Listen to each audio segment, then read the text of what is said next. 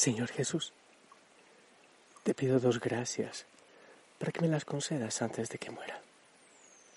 La primera, que siente en el alma y en el cuerpo, en la medida de lo posible, el dolor que tú, dulce Jesús, soportaste en la hora de tu crudelísima pasión.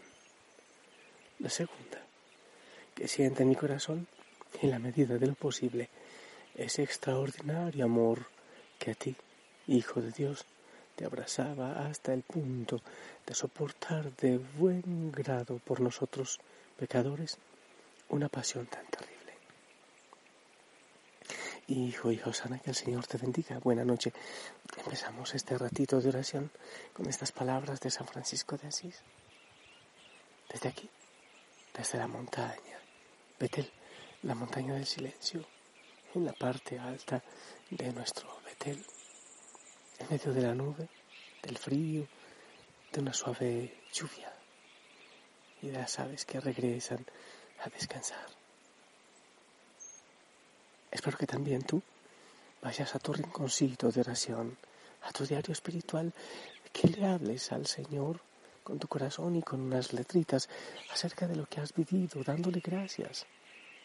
También pidiendo perdón si en algo has fallado antes de confesarte, escribir si este día no has cumplido tus propósitos, pedir perdón. Y que el Espíritu Santo te acompañe y me acompañe. Nos acompañe a todos. No te olvides que hay muchas personas orando contigo en la familia Osana. Yo pido que el Señor toque tu corazón, te enamore cada día más, te abrace, te apapache. Que la Madre María también te abrace en cualquier realidad que estás viviendo.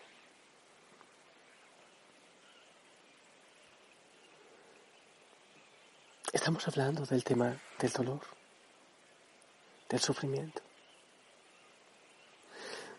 Hay una cosa que es real. Debemos morir de amor. Qué hermoso morir de amor. Si hay gente que lo ha logrado, sí, seguro que sí. Solo muriendo de amor conseguiré librarme de mí mismo, de mis idolatrías, de mis complejos, de mis cadenas, de mis miedos. Morir de amor es el camino hacia la felicidad, que es la libertad, donde sí, paz, gozo y eternidad. Morir de amor como Jesús. Ese morir de amor nos lleva a la verdadera libertad. Hablamos del dolor, hay mucho dolor. Hablamos del amor, del Padre que ha entregado a su Hijo y del Hijo. El amor por el Padre para hacer su voluntad y por nosotros para salvarnos. Nos hemos acercado a la cruz de Cristo, que ha dado la vida por amor.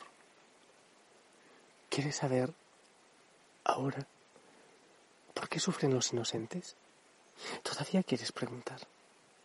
Esa pregunta de ¿y si Dios existe? Entonces, ¿por qué hay tanto dolor? ¿Te escandaliza si alguien está atado a una cama, enfermo, inmovilizado o en una silla de ruedas. ¿Te parece injusto y escandaloso y reclamas a Dios? Te preguntas por el significado del sufrimiento universal, de todo lo que pasa en la tierra. Te preguntas por qué Dios, por qué. ¿Te parece escandaloso sufrir un poco? ¿Te parece realmente un escándalo? Quizás también debamos preguntarnos el porqué de lo contrario. Preguntarnos cómo es posible vivir en tanto egoísmo como se vive en el mundo, como vivimos los seres humanos en tanta prepotencia, en tanto ego. También nos hacemos esas preguntas o solo le preguntamos a Dios el porqué. Debemos preguntarnos, y muchas veces con terror y con pánico, ¿qué puede sucederle a tantas familias que tienen hambre en el mundo. Pero en medio de eso, a otros que son terratenientes, que son ricos, que se dedican a acumular y acumular y a esclavizar a muchos pobres, a esclavizar a tantos. Nos preguntamos acerca de esa miseria, de esa iniquidad. Preguntarnos escandalizados cómo es posible tantos dictadores que torturan a aquellos que buscan ser libres, porque ni siquiera tienen el pan necesario de cada día. Nos preguntamos acerca de esa injusticia en el ser humano. Esto debemos preguntarnos. El pequeño que muere inocente, quizás, quizás uniendo ese dolorcito a la cruz de Cristo, es un afortunado. Quizás, muchas veces, entregar la vida por amor es mucho mayor regalo que una vida de pecado, de egoísmo y de iniquidad de los poderosos. Dichosos ustedes los pequeños de Belén. Sí, dichosos porque han dado la vida en manos de Herodes y los suyos. Pero han abierto camino para que nazca el Salvador. Dichosos, dichosos, dichosos ustedes, ejército innumerable de santos que celebran su misa como sacerdotes de Cristo, sacerdote eterno. Dichosos ustedes los pobres de todos los tiempos, dichosos aquellos hombres y mujeres de paz, aquellos puros de corazón, aquellos sedientos de justicia, dichosos los perseguidos, bienaventurados los perseguidos por causa del reino. Dichosos ustedes que han ofrecido la otra mejilla, dichosos ustedes los no violentos, dichoso tú, Francisco, dichoso todos los que han luchado por la vida, por la justicia, dichosos aquellos que han ofrecido su vida por el reino. Dichosos ustedes, oscuros mártires de todos los tiempos, en tantos regímenes totalitarios, en Oriente, en Occidente, en tantos momentos. Dichosos ahora los que levantan orgullosos la cabeza por ser cristianos, aunque sean perseguidos. Dichoso tu obrero oprimido por un capitalismo diabólico. Dichoso tú, encarcelado, inocente, mientras sientes los pasos de las botas de los poderosos. Dichosos muchas veces los pequeños que tienen hambre, pero que tienen a Cristo en su corazón y que unen esos dolores, sus dolores, a los dolores de Cristo. Pero ¿por qué dichosos? Porque con tu presencia y con tu martirio proclamas a los hombres y mujeres del mundo el camino de la salvación y del amor. Ustedes predican el Evangelio. Hay en el mundo una escuela más auténtica que la de ustedes. Hay en el mundo un grito más desgarrador viéndolos a ustedes. Se puede desencadenar el amor en quienes aún no ha despertado. Al oír su grito, los buenos se ponen en marcha para luchar por la justicia, por el Evangelio, por la vida. La injusticia del mundo se hace clara ante su realidad y nos clarifica a todos por qué camino debemos seguir y entendemos con mayor claridad el Evangelio. La verdadera bienaventuranza del día final es la bienaventuranza del último lugar, de los últimos. Es el lugar del que ha salido el grito de salvación lanzado hacia Dios por la injusticia y el pecado de tantos hombres y mujeres. Y Dios lo ha sentido de tal manera que no ha dudado en ocupar Él el último lugar. Dice Charles de Foucault, Jesús hizo tan suyo el último lugar que ninguno de nosotros podrá arrebatárselo.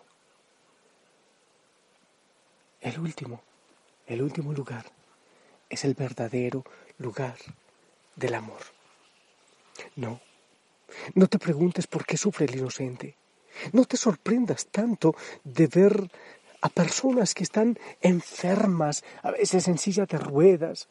No te escandalices tanto por un invidente que cruza una calle acompañado por su perro. Aprende a decir, mientras ves a los enfermos o pasa el ciego ante ti, dichosos, dichosos, dichosos, dichosos, porque de ellos es el reino de los cielos. Acostúmbrate a no decir lo mismo ante el poderoso, ante el hombre rodeado de su opulencia, de su riqueza, ante las mujeres eh, a veces tan con tanto ego que se embarazan tanto de, de cosas futiles, de cosas vanas. El evangelista Lucas te sugiere lo que, lo que has de decir. Hay de ustedes hay de ustedes, hay de ustedes los poderosos. ¿Ya ves? No es fácil estar de parte del Evangelio, pero esto significa estar de parte de la verdad, del coraje y del amor. No es nada sufrir un poco en esta tierra con tal de hacer de hacer vivo el evangelio, con tal de haber aprendido a amar. Es mejor sufrir un poquito en el cuerpo, pero usar el corazón. No es nada sufrir un poco en esta tierra con tal de haber aprendido a amar. Es terrible la búsqueda vana del placer egoísta que te conduce a la náusea y a la muerte. Es bien poco un tiempo de dolor que te merece la salvación para tu hijo. Es triste cosa tu insensibilidad ante tu madre que llora. Sí, sí existe el reino, es verdad que existe el reino y el reino es eterno. Tenía razón Francisco al decirnos, es tan grande el bien que espero que en las penas me deleito. ¿Por qué no citar también a Santa Teresa de Ávila? Vivo sin vivir en mí y tan alta vida espero, que muero porque no muero. Bienaventurados los que se acercan a Getsemaní con Jesús. Para que mi amor no sea sentimiento, tan solo un deslumbramiento pasajero, para no gastar palabras más mías, ni vaciar de contenido mi te quiero. Quiero hundir más hondo mi raíz en ti y cimentar en este mi afecto. Pues mi corazón que es inquieto y es frágil, solo cierta si se abraza tu proyecto. Más allá de mis miedos, más allá de mi inseguridad, quiero darte mi respuesta. Hacer tu voluntad, para que mi amor sea decirte sí hasta el final.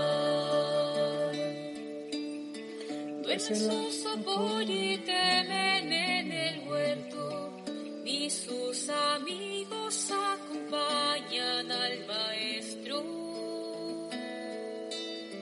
Si es hora de cruces, de fidelidades, pero uno nunca quiere aceptar esto. Dame comprender, Señor, tu amor amor que persevera en cruz, amor perfecto. Dame serte fiel cuando todo es oscuro, para que mi amor sea más que un sentimiento. Más allá de mis miedos, más allá de mi inseguridad quiero darte mi respuesta. Aquí estoy para hacer tu voluntad, para que mi amor sea. Bienaventurado, bienaventurada, hay dolor, hay lucha. Únete al Señor. Yo te envío un fuerte abrazo y quiero bendecirte en el nombre del Padre, del Hijo y del Espíritu Santo. Amén. Esperamos tu bendición. Pues en las palabras ni es en las promesas, donde la historia tiene su motor secreto. Solo es el amor en la cruz madurado, el amor que. Amén. Gracias. La Madre María te abrace. Yo te envío mi abrazo y mi sonrisa. Sonríe. Te amo en el amor del Señor. Hasta mañana. Por sobre mis seguridades y mis miedos. Y para elegir tu querer y no el mío, hazme mi fiel y despierto. Más allá de mis miedos, más allá de mi inseguridad, quiero darte mi respuesta. Aquí estoy para hacer tu voluntad, para que mi amor sea decir que sí hasta el final. Más allá de mis miedos, más allá de mi inseguridad, quiero darte mi respuesta. Aquí estoy para hacer tu voluntad, para que mi amor sea decirte sí hasta el final.